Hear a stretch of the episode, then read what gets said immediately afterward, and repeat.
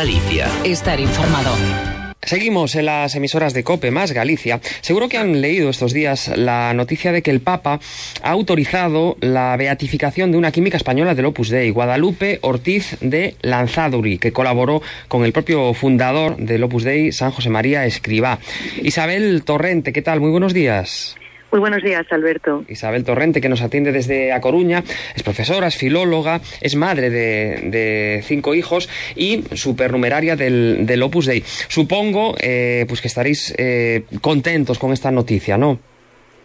Pues sí, con mucho agradecimiento al Santo Padre por haber eh, promulgado el decreto por el cual se, se mm, autoriza la beatificación de Guadalupe Ortiz de Landazuri y a la vez muy contentos, eh, bueno, por toda la Iglesia, ¿no? Porque es, Guadalupe, pues es una, ha sido una mujer española, eh, profesora, eh, química, una persona laica y, y, pensamos que está muy en sintonía con la, la, exhortación apostólica que nos acaba de regalar el Papa Francisco, ¿no? Gaudete que exultate, la alegrados y regocijados, la, la carta por la cual nos anima a todos a, ser santos, ¿no? No solo a los sacerdotes ni a los clérigos religiosos, sino sobre todo, pues eso, a lo que el Papa llama la clase media de la santidad, a las personas normales y corrientes, ¿no? Y en ese sentido vemos la beatificación de Guadalupe como un refrendo de que cualquier persona, eh, sea como sea, la edad o situación que tenga, pues viviendo su trabajo y su vida corriente, puede llegar a, ser santo. Esa es la meta de todos los cristianos. Eh, ¿Cuáles son los, los motivos para beatificar a Guadalupe Ortiz de Lanzazuri?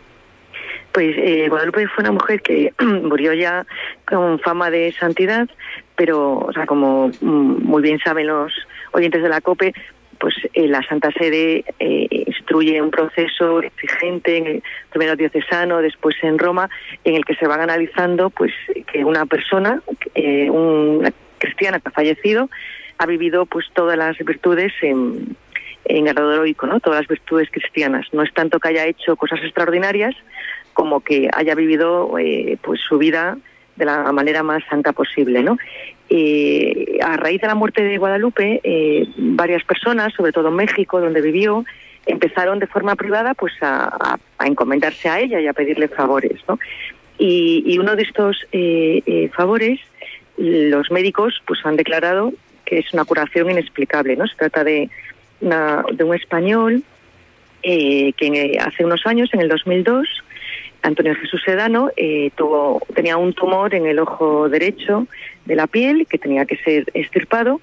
Inexplicablemente, de un día para otro, cuando se, eh, eh, bueno, rezó a, Guadalupe para que le curara, inexplicablemente ese tumor desapareció se murió muchos años después de otra cosa, de una cardiopatía. ¿no? Entonces los médicos han declarado que científicamente esa curación es inexplicable y son los cardenales del Vaticano la comisión que decide que eso es un milagro, es un milagro pues que, Dios ha querido hacer a través de la intercesión de una persona, ¿no?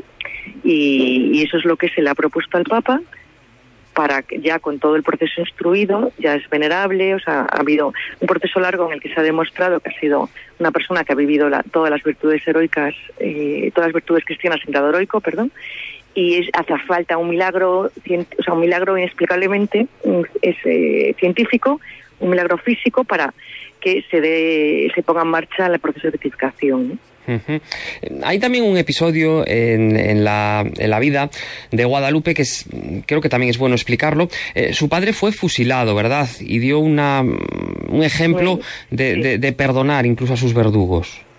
Sí, sí, esto eh, es un episodio muy bonito porque Guadalupe era eh, la cuarta y la única chica de una familia normal de Madrid, su padre era militar, entonces en la guerra civil pues fue hecho prisionero y lo condenaron a, muerte.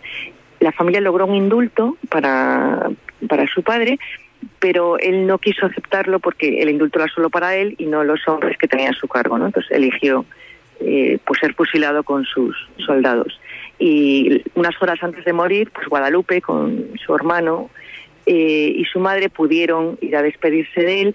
Entonces, eh, pues consta ¿no? en su biografía que, que toda la familia pues, pues perdonaron a, las personas que iban a, fusilar a, a este militar, ¿no? Y, en ningún momento pues hubo por parte de Guadalupe pues ni una muestra de rencor o de odio o de resentimiento hacia las personas que habían matado a su padre, ¿no? Y eso yo creo que eh, quizá también en estos tiempos, ¿no? Pues eh, nos da un, pues un ejemplo de reconciliación, de perdón, de, misericordia, ¿no? Que también está insistiendo mucho esto el Papa, ¿no? Que los cristianos estamos llamados a ser personas de, de paz, que miran hacia adelante y que unen y que no dividen. Muy importante, sí. Isabel Torrente, pues muchísimas gracias por acercarnos a la figura de Guadalupe Ortiz de Lanzazuri, que recordamos va a ser eh, beatificada por el, por el Vaticano. Gracias, buenos días. Muy buenos días, muchísimas gracias a vosotros. Herrera en Cope.